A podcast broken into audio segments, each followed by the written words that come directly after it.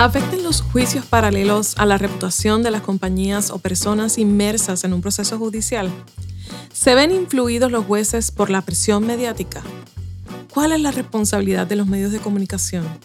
¿Hay algún mecanismo que se pueda aplicar para minimizar el posible impacto de los juicios paralelos? De eso y mucho más vamos a estar conversando con Alba García, directora de Issues Legales en JIC, una agencia consultora de comunicaciones en Madrid. ¿Están bien? Yo estoy contenta y feliz porque están aquí. Soy Belma Hernández, estratega de comunicación y tu cómplice para escribir, hablar y comunicar estratégicamente hasta que logres incrementar tu influencia, tus clientes y seguidores. Este podcast existe para ayudarte a que comuniques bien y que seas confiable, haciendo visibles para otros los tesoros que hay en ti, en tu historia y en tu empresa. En este episodio entrevisto a una experta en issues legales y comunicación desde España. Va a estar conversando con nosotros. Vas a aprender sobre lo que opinan los jueces de los juicios que trascienden a los medios de comunicación. También va a recibir consejos importantes de nuestra invitada para que tengas éxito en el caso de que tu empresa o tus clientes tengan que manejarse en un juicio paralelo. Este episodio llega a ustedes gracias a ID Media Lab, una agencia de comunicaciones integradas, un laboratorio de identidad corporativa que cuenta con un equipo de profesionales expertos en cada área de la comunicación. En ID Media Lab estudiamos y analizamos tu ADN corporativo para construir una marca que trascienda el tiempo y las modas. Te acompañamos en el proceso de transmitir un mensaje desde su diseño hasta su difusión, combinando estratégicamente el uso de las redes sociales y los medios tradicionales, para incrementar así los niveles de confianza social en tu marca o tu empresa y así aumentar también tu influencia, tus clientes y seguidores. Somos la marca de tu crecimiento.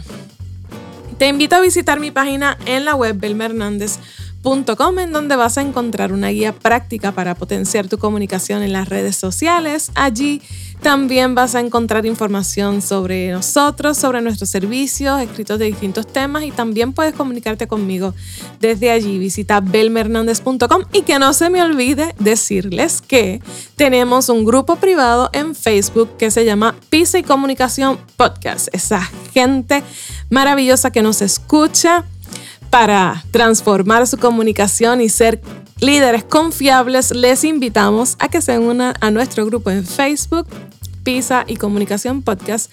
Y allí le doy adelantitos, amplío la información sobre nuestros invitados, ah, compartimos algunos tips. Y nada, allí podemos conversar así como que más en confianza. Te invito a visitar el grupo privado de Facebook Pisa y Comunicación Podcast. Como les decía, hoy nos acompaña en esta segunda parte de este podcast. Nos acompaña Alba García, directora de Issues Legales en JIC Madrid. Alba es licenciada en Publicidad y Relaciones Públicas y tiene un máster en Comunicación Corporativa y Publicitaria, ambos por la Universidad Complutense de Madrid.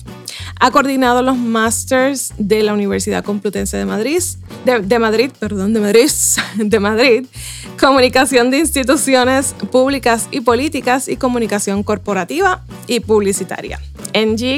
Ha trabajado durante los últimos 11 años en diversos proyectos de comunicación corporativa, especializándose en la gestión de reputación durante procesos judiciales. Ha liderado más de un centenar de proyectos relativos a procesos penales, despidos laborales, conflictos de marca, issues fiscales en este ámbito.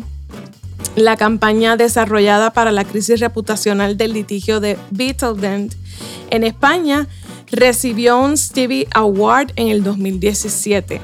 ¿Qué les puedo decir? Es una experta pero muy aterrizada. Eh, me encantó conversar con ella. Yo sé que ustedes van a disfrutar esta conversación y van a aprender muchísimo. Así que no les quito más tiempo, vamos a disfrutar de esta entrevista con Alba García. Bienvenida a Alba García, directora de Issues Legales en LLIZ Madrid. Alba ha liderado más de un centenar de proyectos relativos a procesos penales, despidos laborales, conflictos de marca, issues fiscales, así que queremos con ella continuar esta conversación sobre los juicios paralelos en el contexto del caso que, que, se ventila y varios casos que se ventilan acá en Puerto Rico eh, de figuras públicas en los medios de comunicación. Eh, me gustaría darte la bienvenida, que saludes a nuestra audiencia, darte las gracias por estar con nosotros. Gracias a ti, Belma. La verdad es que es un placer. Te decía que soy un amante del formato podcast, escuchante aférrima, o sea que, que un placer estar en, en, este, en este vía audio que, que tanto me gusta y compartir este espacio tan interesante que tienes. Quisiera que comenzáramos poniendo en contexto a nuestra audiencia sobre el trabajo que ha realizado en LIC. En JIG, lo podemos, lo podemos resumir. Sí. ¿Qué, es JIG para que nuestro público los conozca? ¿Cómo pueden conocerlos más si están en las redes sociales? ¿Cómo los consiguen? Porque mientras nos van escuchando, pues sé que van a ir haciendo su búsqueda. Seguro, así que seguro. en contexto sobre eso. Seguro, te, pasaré links para que los tengan a mano por si tienes eh, notas del episodio. Pero sí, somos la consultoría líder en, en, hablas de, o sea, lenguas de habla hispana y portuguesa. Tenemos presencia, evidentemente, en España, donde estoy yo, yo ubicada en Madrid y en Barcelona, pero también en, en prácticamente todos los países de, de Latinoamérica. En Puerto Rico no, porque pertenece a Estados Unidos, pero, pero bueno, tenemos tanto oficina en Nueva York, en Washington, en Miami, o sea que tenemos ahí una presencia importante. Y, y bueno, pues yo concretamente, como mencionabas antes, eh, lidero la práctica de ISOs legales aquí en, en la oficina de Madrid y aunque experiencia de estos, de estos temas tenemos en, en, todos los mercados, o sea que a nada que quieran cotillear tus escuchantes nuestra web, nuestras redes sociales, estamos en Instagram, en Twitter, en LinkedIn. Eh, invitados están a que, a que contacten con nosotros. Antes de entrar a fondo en el tema que nos trae por aquí, quisiera que nuestro público pues te conociera así un poquito más. Así que me gustaría saber cómo llegaste hasta este momento de, de tu carrera, eh, cómo ha sido ese recorrido hasta llegar aquí donde te encuentras y qué es lo que te motiva a realizar el trabajo que realizas, dónde encuentras esa inspiración para dedicarte a hacer lo que haces. Qué buena pregunta. Pues mira, yo soy licenciada en Publicidad y Relaciones Públicas. Acabé en esa carrera un poco pues, por descarte porque realmente creo que soy una persona que por lo menos con 18 años, que es cuando en España tienes que decidir a qué te vas a dedicar, pues yo no sentía una vocación especial por nada. Eh, y acabé pues eso, viendo distintas carreras de lo que tenía, la oferta que tenían las, universidades españolas, pues me parecía que publicidad y relaciones públicas sonaba interesante y que podía ser una carrera bonita. Y bueno, pues la, la, hice en la Universidad Complutense de Madrid y cuando terminé la carrera eh, me llamaron para, para, coordinar un profesor que había tenido, eh, me llamó para coordinar un máster y bueno, pues por ese, en ese máster, eh, además de coordinarlo, lo realicé. Digo, pues mira, como tampoco sabía muy bien si quería más de la parte de comunicación, la parte de publicidad, eh, acabé igual de, igual de confundida que entré en la carrera, pues, pues terminé. Y, bueno, pues, pues coordiné el máster y pasaron muchos, muchos profesores de, de Llorente y Cuenca, de JIC ahora, y la verdad es que me parecían profesionales pues maravillosos. De, lo mejor que pasó por el máster eran los profesionales de JIC. Tuvimos a Adolfo Corujo, a Luis Miguel Peña, Luis González. Y, y, la verdad es que siempre me llamó, me llamó mucho la atención la compañía. Y bueno, teníamos convenios de prácticas y cuando terminé el, el máster, pues, pues vi la posibilidad de, hacer, de comenzar prácticas en, en la compañía. Y justo había una vacante cuando yo terminaba la coordinación del máster en en el departamento de, litigios y, dije, bueno, pues ¿por qué no? ¿no? Es, eh, como, es verdad que si tienes una vocación muy clara por comunicación, generalmente la parte de litigios no suele llamar la atención, pero como yo no la tenía muy clara, dije, bueno, pues, pues allá que vamos.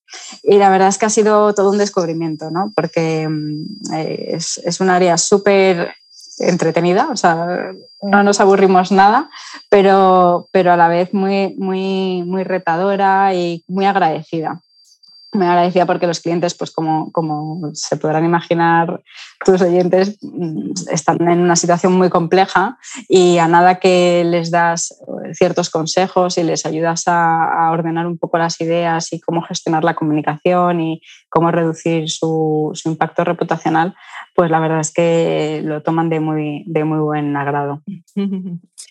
Alba, ¿qué son los juicios paralelos?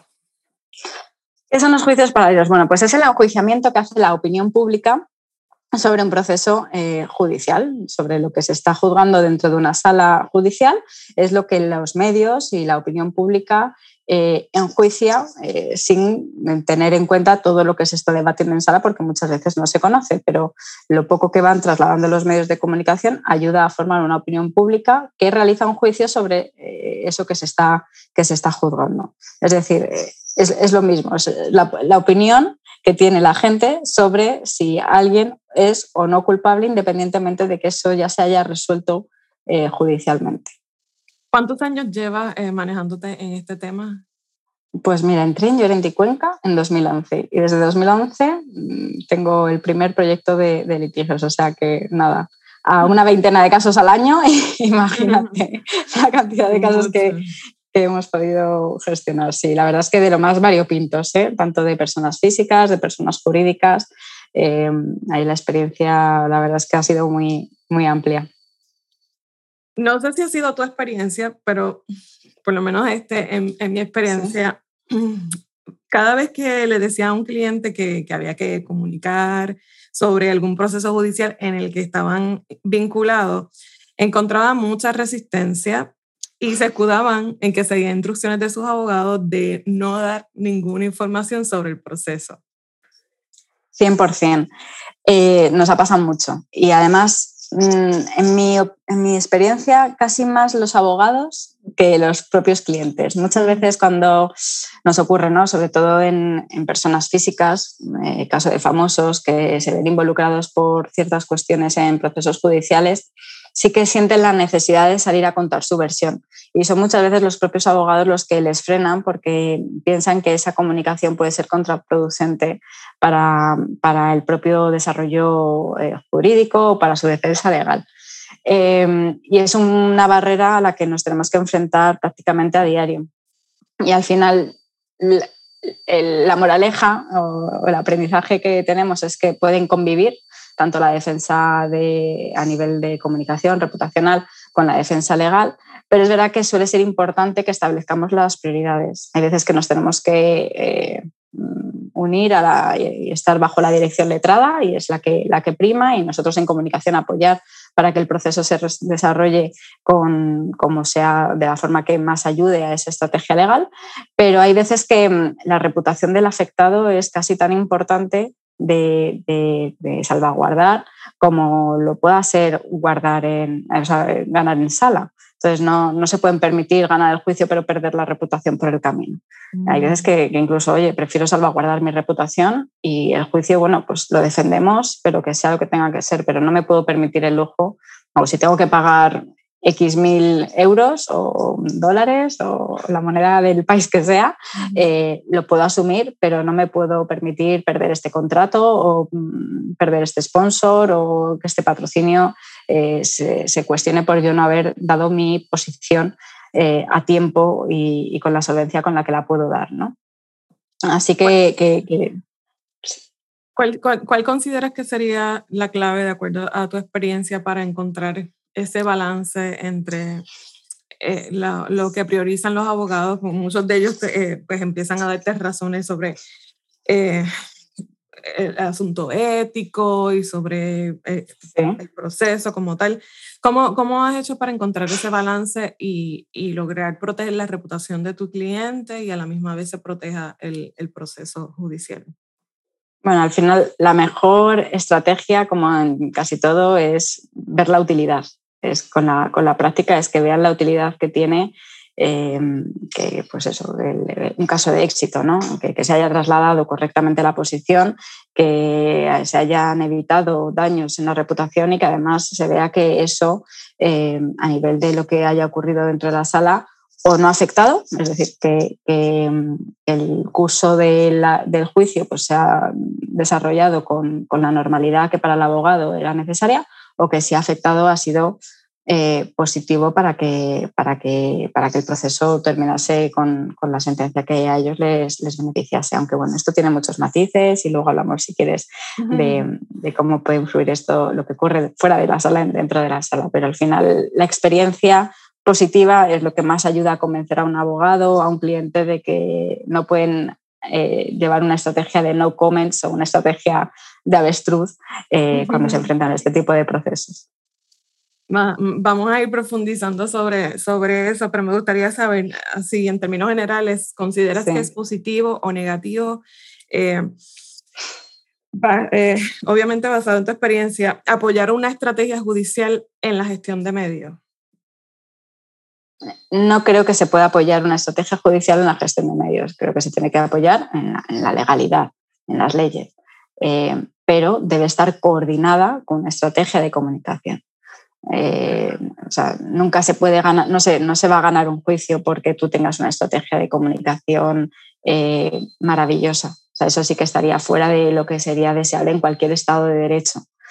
Pero, sin duda, una estrategia adecuada de comunicación ayudará no solamente a la reputación del cliente al que estés asesorando, sino también a que el desarrollo y el clima de opinión, pues cuanto más favorable es, evidentemente mejor, eh, más útil será para defender esos argumentos también dentro de la sala y a que se haya hecho esa, esa labor didáctica muchas veces antes de que suceda dentro de la sala. Pero los jueces eh, deberían eh, basarse, luego vemos esto, todos los matices que hay, pero se basan en leyes para dictar sus sentencias. Entonces, la estrategia de comunicación o lo que estén contando los medios de comunicación debería quedar en un segundo plano. ¿Cómo cambiaron las redes sociales eh, algunos paradigmas sobre lo que se comunica y lo que no se comunica sobre un proceso judicial? Pues imagínate, es un cambio de 180 grados. la, la, inmediatez, la cantidad de personas que pueden ejercer de altavoces sobre un determinado caso, eh, la viralidad y la globalidad que da a un individuo que pueda vivir en un pueblo de la Sierra de Madrid, como hablábamos, eh, y cómo se puede eso eh, pues, pues transportar a cualquier otro lugar del mundo han hecho que, los, que los juicios paralelos sean globales a día de hoy. Ya no vale con que un medio concreto en Puerto Rico que tiene una difusión determinada dentro del ámbito nacional publique una cosa, sino que cualquiera tiene ese altavoz y, y, se puede, y se puede ver y leer o escuchar en China, si, si, si se quiere, ¿no? Entonces, ya entrando de lleno al tema sobre cómo afectan eh, lo que se publica, el proceso judicial, en tu opinión, ¿influyen o no influyen en la opinión de los magistrados lo que trasciende mediáticamente? Vale, esta es, una pregunta que, que, tiene una respuesta que a los de comunicación, a los que sabemos de comunicación, no nos gusta, porque no es de sí o no. Eh, es depende y está llena de matices y tiene muchos, muchos grises.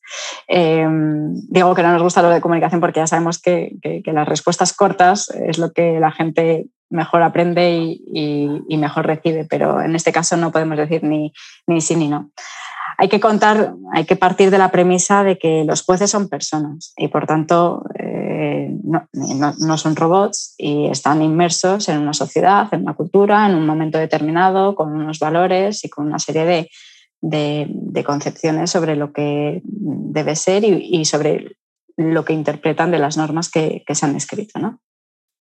Pero a la vez son profesionales formados eh, que saben que existe una, eh, pues eso, el derecho a un juicio justo e imparcial y están especialmente formados para ser capaces de abstraerse de lo que los medios de comunicación puedan, puedan contar. Sin embargo, hay un pequeño margen entre lo que está escrito, lo que se tiene que interpretar y lo que somos como personas, en donde existe pues, cierta variabilidad y además en esa variabilidad existen también los sesgos cognitivos, que son pues, todos los sesgos que como personas tenemos y que nos ayudan en muchas ocasiones a tomar decisiones de forma más ágiles, pero que para ser más ágiles estamos simplificando parte de la complejidad de, esa, de, esa, toma de decisiones. Y en esa simplificación cometemos ciertos errores.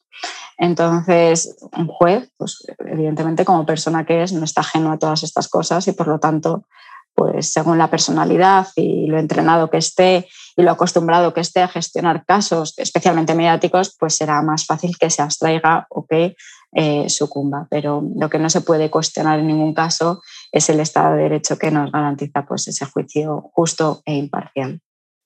Ustedes realizaron un estudio sobre esto en el 2019. Investigaron sobre si afectan los juicios paralelos a la reputación de las compañías o las personas inmersas en ese proceso, si se ven influidos los jueces por la presión mediática, si deben las partes en un proceso dar a conocer su posición a la opinión pública, cuál es la responsabilidad de los medios, si hay algún mecanismo que se pueda aplicar para minimizar el posible impacto de este fenómeno y qué soluciones podrían plantearse. Diez jueces le dieron su opinión sobre estos temas. Cuéntanos qué les dijeron. Vale.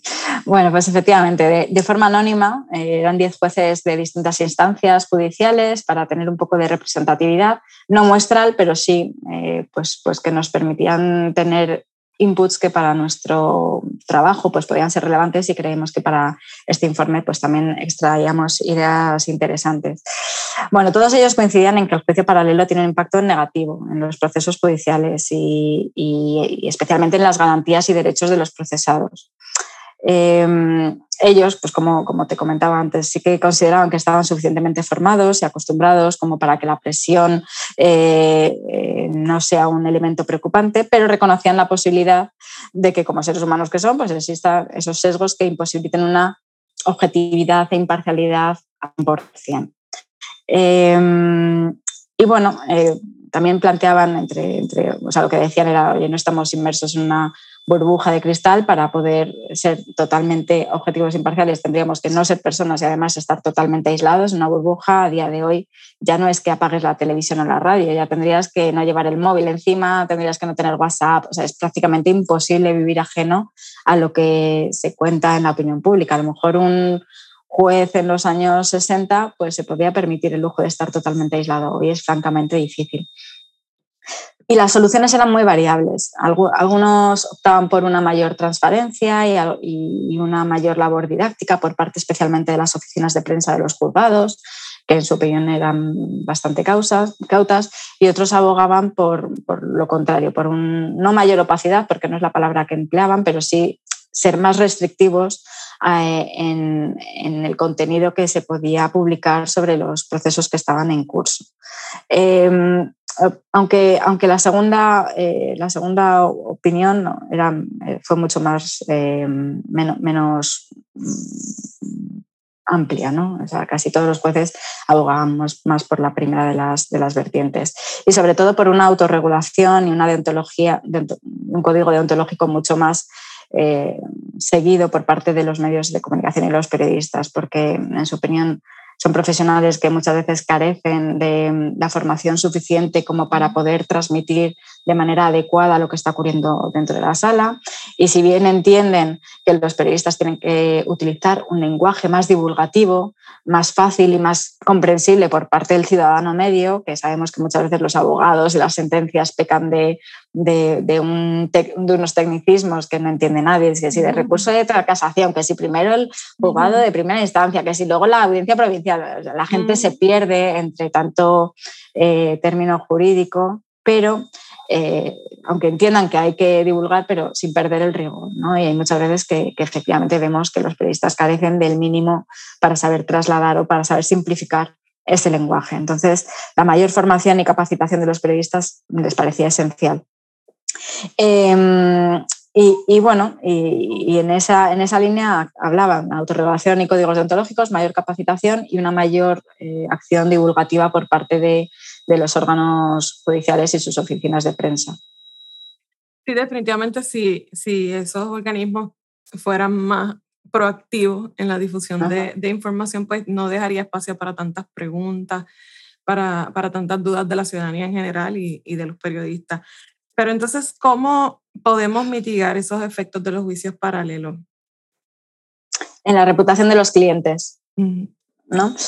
Bueno, pues aquí hay, varias claves. ¿no? Eh, como decíamos, la coordinación con el equipo de legal tiene que ser exquisita. No podemos ir los de comunicación por un lado y el equipo legal por otro. Tenemos que entender que el juicio eh, está en ambos terrenos, está en la opinión pública y está dentro de la sala y tenemos que estar súper coordinados y alineados y saber en todo momento qué está haciendo uno y qué está haciendo otro y cuáles son los, las claves de cada uno de los procesos. Eh, como decíamos, establecer prioridades también es, clave. Oye, ¿qué es lo que realmente al cliente le preocupa de este proceso? ¿Es, la, posible multa? ¿Es la pena? ¿Es lo que la opinión pública diga? ¿Lo que los medios publican? ¿Es todo? Y entonces trabajar en base a esos objetivos que nos marquemos. También diría que es sobre todo especialmente en los procesos mediáticos, tenemos que ser capaces de liderar la comunicación y no ir a remolque. Porque cuando vas a remolque ya dejas que los argumentos de la contraparte, de la parte de acusación o defensa, según eh, de que a quien estemos asesorando, si se posicionan antes, luego tratar de rebatir esos argumentos y estar eh, todo el rato contrastándolos ya te hace que tu relato no se esté posicionando de la manera que, que sería deseable y, estás pues, pues, rebatiendo mitos que se están extendiendo y no siempre se hace a la velocidad que, a día de hoy los medios de comunicación y las redes sociales avanzan. Entonces, cuando ya quieres mm, ponerte a responder sobre cierta cuestión que se está publicando, ya va a estar de la mayoría de veces. O sea que el liderazgo en la comunicación suele ser una clave relevante. Y luego, eh, y en línea con esto, para liderar, ¿qué hay que hacer? Hay que anticiparse. Hay que anticiparse y eso significa, eh, además, como estamos, como hemos dicho, que estamos coordinados con los abogados, significa conocer qué hitos están por venir dentro del proceso judicial. Oye, que nos toca ahora? Nos toca una vista, que vamos a tener que ir al juzgado, estamos esperando una sentencia. Esta sentencia, ¿cómo puede ser? Puede ser favorable, puede ser desfavorable, puede ser estimada realmente si yo sé todos esos hitos, he de ser capaz de prepararme para cada uno de, esos hitos y cada uno de sus subescenarios. Y preparándome es la manera que, voy a poder liderar y no improvisar, porque la improvisación en comunicación de crisis suele ser el peor aliado. Eh, entonces, cuanto, cuanto más consigas anticiparte, prever los escenarios, prever los hitos y preparar los materiales y o los portavoces que puedan ser necesarios en cada uno de, esos, de esas contingencias, pues, pues más fácil es que el impacto se reduzca. Y si nos estuviera escuchando alguna estrategia de comunicación, relacionista público que nunca ha manejado un, un caso, la reputación de un cliente que se ve involucrado en caso judicial, ¿cómo le mapearías ese, ese proceso de hitos que van ocurriendo normalmente eh, en un proceso judicial? Mm. Bueno, hay muchos casos, o sea, en los procesos, y además depende de cada país. Eh, y, la, ley de enjuiciamiento criminal, si estamos hablando de procesos penales, pues seguramente que varíe de Estados Unidos a España. La verdad es que la de Estados Unidos tengo que reconocer que no la, que no la domino, ¿no? Pero, pero en España pues tendríamos una primera fase que se llama aquí la fase de instrucción, donde se, investiga el caso, se hacen pues, pues las audiencias eh, previas para conocer las opiniones de ambas partes, se practican las pruebas y las diligencias necesarias. Em, cuando, cuando ese, ese, proceso de investigación el juez entiende que está completado pues eh, entra en fase de lo, que, de lo que se llama juicio oral, entonces se produce un auto. Esto, afortunadamente, yo soy de comunicación, ¿eh? esto todo nos lo cuentan los abogados y que en cada uno de los, de los escenarios podemos hablar con los abogados para que, para que nos cuenten lo que está por venir. Pero pues, pues en, ese, en ese tracking que decías, normalmente lo que pasa es que hay un auto de transformación, de juicio oral, entonces empieza una nueva fase del, del proceso.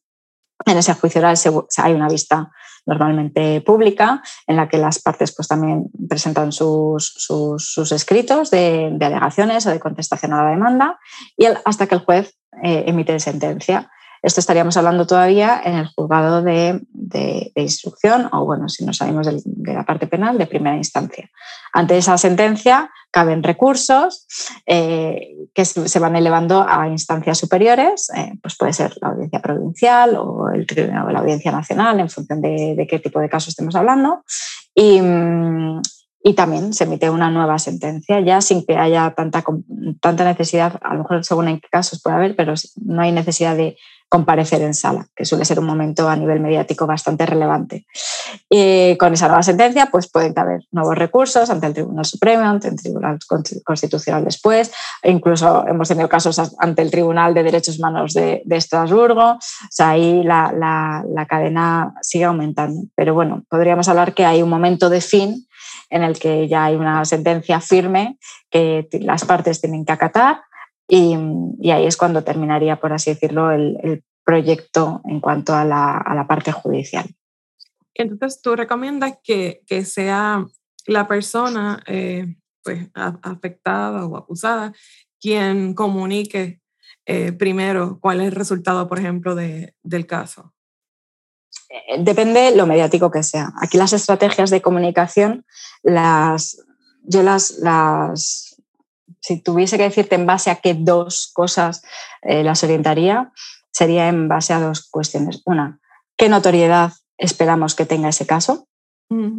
Es decir, creo que este caso va a salir sí o sí en los medios de comunicación o que este caso sí o sí lo van a conocer mis stakeholders, independientemente de lo que yo haga.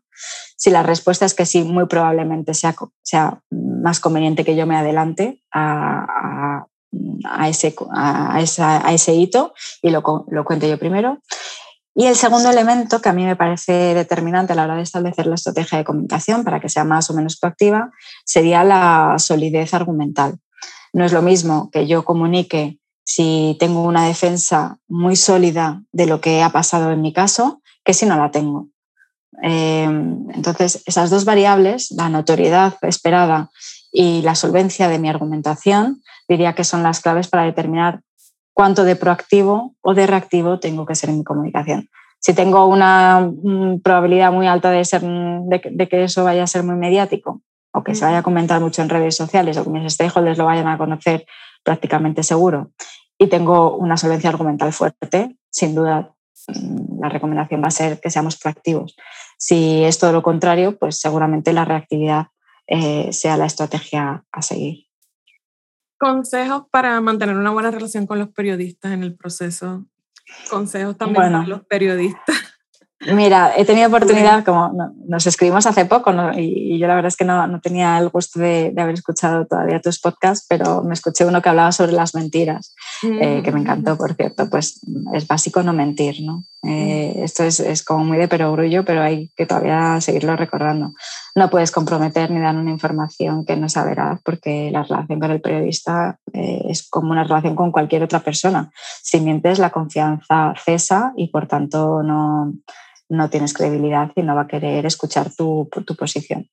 Em, y luego, pues, pues, pues de transparencia. Hay momentos en los que yo voy a poder dar más información y hay momentos en los que no.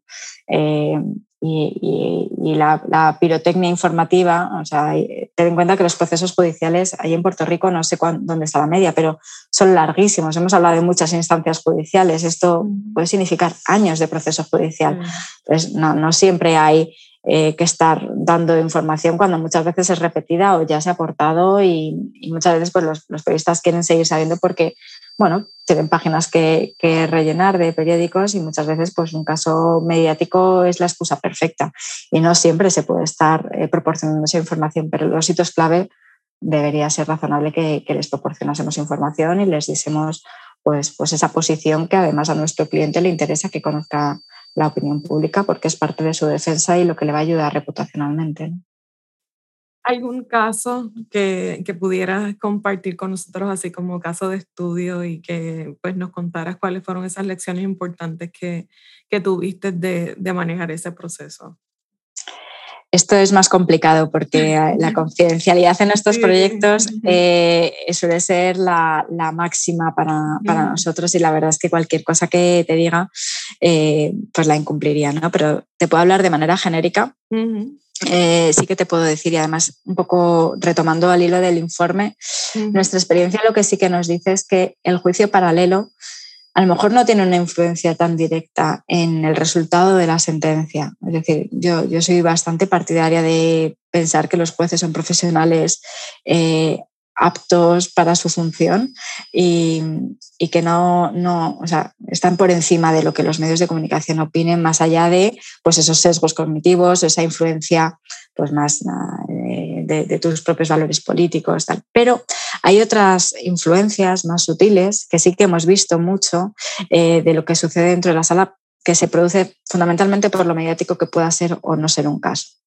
Y, por ejemplo, hemos visto cómo se han seleccionado salas em, de, juicio en función de la cobertura que se estaba previendo, cómo se han eh, llevado a un juzgado o a otro en función de si podía un juzgado albergar a periodistas o no, cómo los tiempos, que sabemos que es un factor fundamental a la hora de eh, sufrir un juicio paralelo se han acortado o dilatado en función de si ese juicio estaba siendo más o menos, o menos mediático.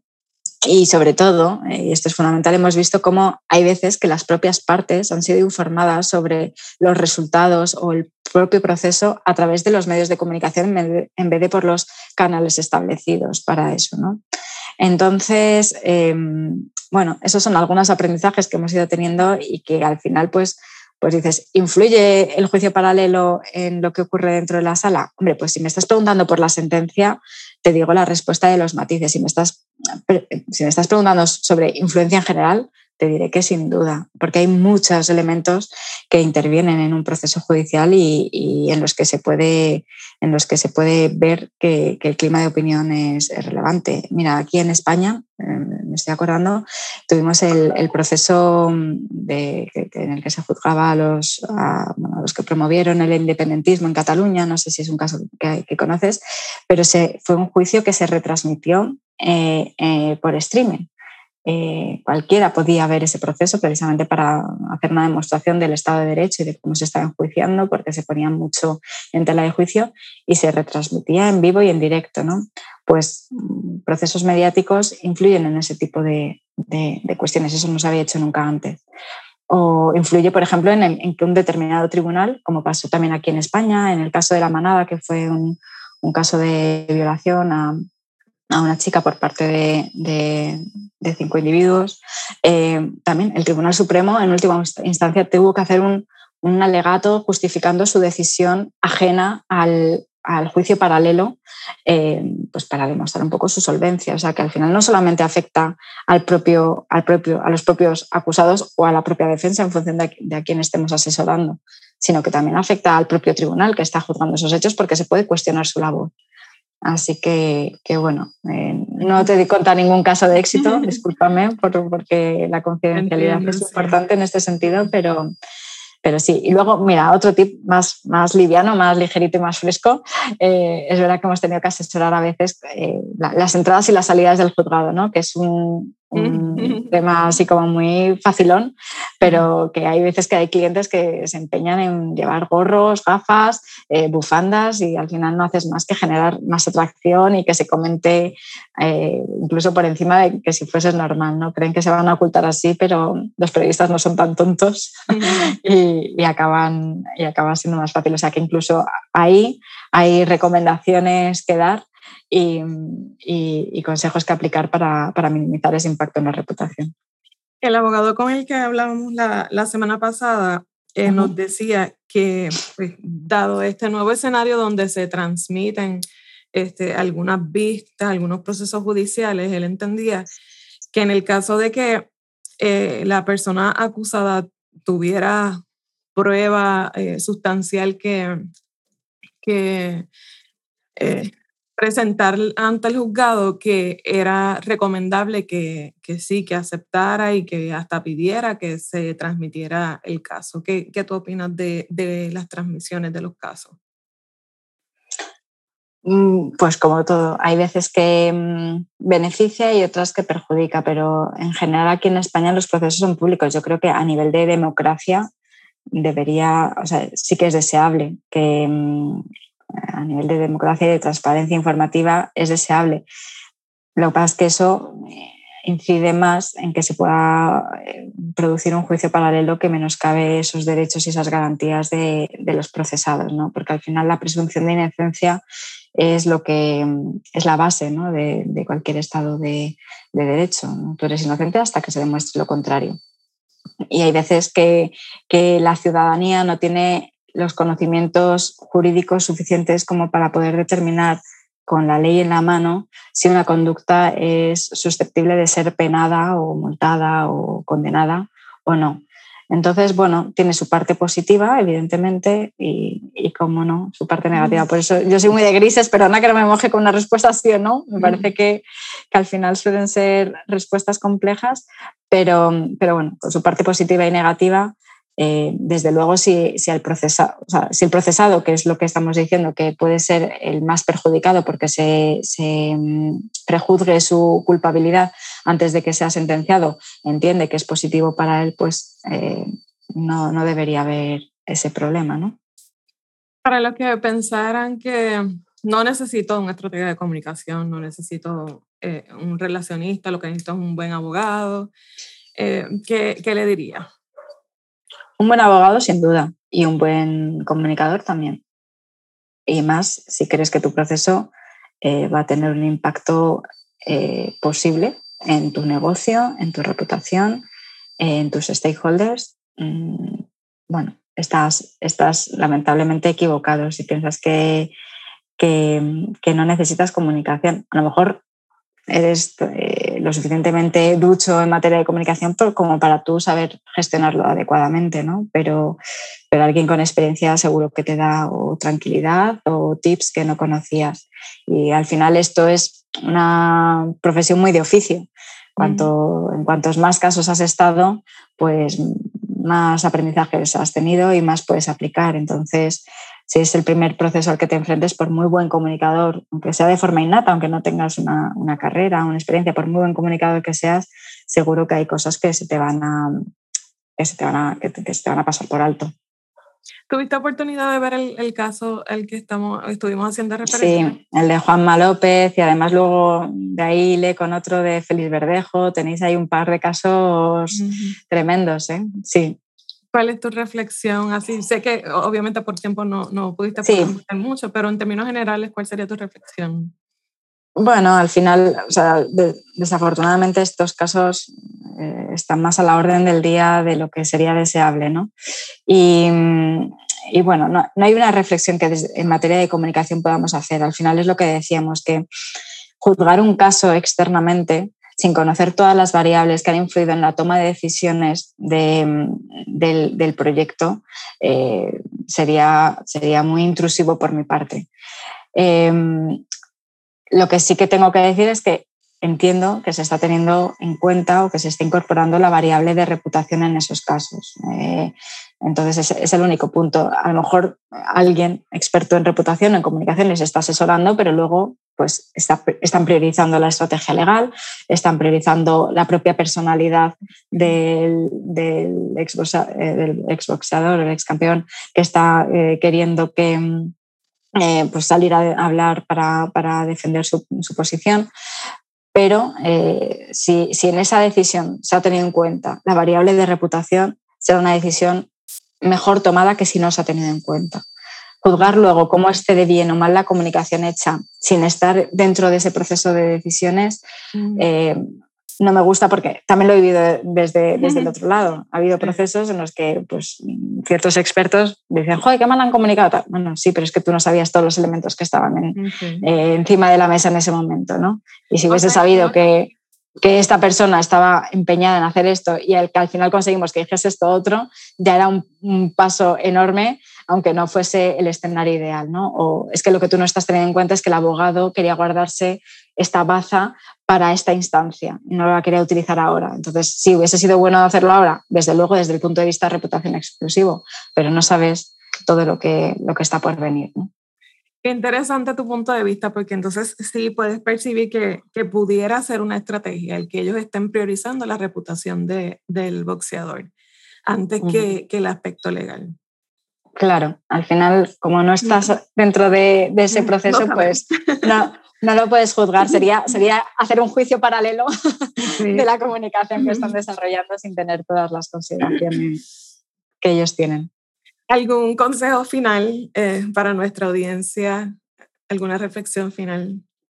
Bueno, eh, a lo mejor diría, eh, sí, a lo mejor la, parte de, de, qué no hacer, ¿no? Hay muchas veces que vemos Em, cómo se ofrece lo que hablábamos antes de la pirotecnia informativa, cómo hay veces que se tiene la necesidad de contar tu posición a todas horas en cualquier momento y eso suele ser un, un error también. O sea, igual que he dicho, hay que liderar la comunicación, sí, pero ojo, no te pases al extremo eh, contrario porque puede ser contraproducente.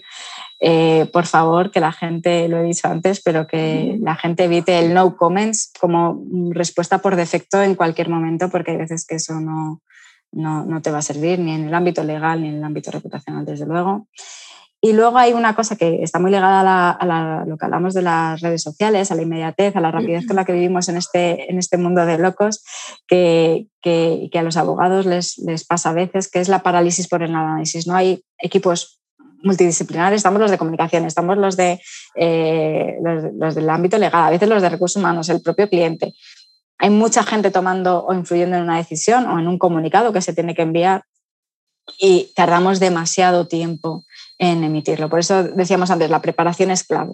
Eh, teniéndolo todo antes de que suceda, preparado, aprobado, eh, para poderlo enviar en el minuto en el que hace falta, Em, es, es, clave y por tanto no nos retrasa después la toma de decisiones si llegamos casi, si llegamos casi siempre tarde. Entonces, bueno, puede que no sea el comunicado perfecto, pero lo perfecto es enemigo de lo bueno, más vale un mensaje adecuado a tiempo que un mensaje perfecto con todo el rigor del mundo y con el lazo puesto que, que, que no llega a tiempo o que genera una ola de cobertura cuando ya la primera ha pasado. ¿no? Ese, ese tema es, es tan real porque muchas veces... Muy real. Este, pues, pues sí, vamos a comunicar y vamos a, a, preparar la comunicación y pasan tres días en lo que todo el mundo está evaluando, aprobando, corriendo. Lo he sufrido, lo he sufrido, Belma. Por eso, por eso digo, insisto muchísimo y parece que es más de manual, pero la preparación es clave. Ten, o sea, si eres capaz de prever los escenarios, eres capaz de diseñar la estrategia de, de reacción ante cada uno de esos escenarios y de preparar los materiales. Hazlo, tenlo aprobado y que luego ya sea corrección de cosas mínimas de matiz, pero no ponerlo en, en momento de discusión justo cuando estás con toda la tormenta encima. Me queda una sola duda. Alba, ¿a ti te gusta la pizza? Me encanta la pizza. bueno. Me alucina la pizza. De hecho, cuando dije pizza y comunicación, se lo dije a mi equipo y digo, es que no puedo decir que no. Pizza y comunicación, esto, esto tengo que estar. Pues te doy las gracias de verdad por tu tiempo. Gracias por ser tan generosa eh, y compartir con nosotros este ratito. Ojalá que puedas estar más adelante con nosotros. Ojalá que te podamos traer a Puerto Rico también y, y ayudar a, a, nuestra gente en, en, dándoles consejos sobre estos procesos. Así que de verdad que estoy muy agradecida. Solo tienes que llamarme y, y I'll be there for you. pues gracias, será hasta la próxima. Gracias, Belma. Un saludo a todos los oyentes. Bye. Me gustaría que juntos repasáramos tres claves que nos compartió Alba en este episodio. Me gustaría que las anotaras en tu teléfono, en el papel, que las recordaras siempre. Además de que vamos a dejarte unos enlaces en la descripción de este episodio para que puedas conocer un poco más de la agencia para la que trabaja Alba y también puedas eh, tener acceso al estudio al que hacemos referencia en este episodio.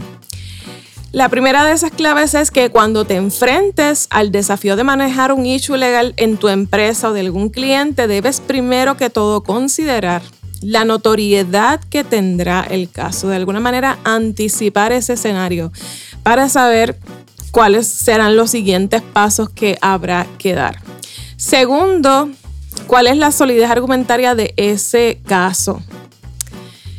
¿Cuáles son esos argumentos que vamos a utilizar como defensa o que van a enmarcar nuestra estrategia?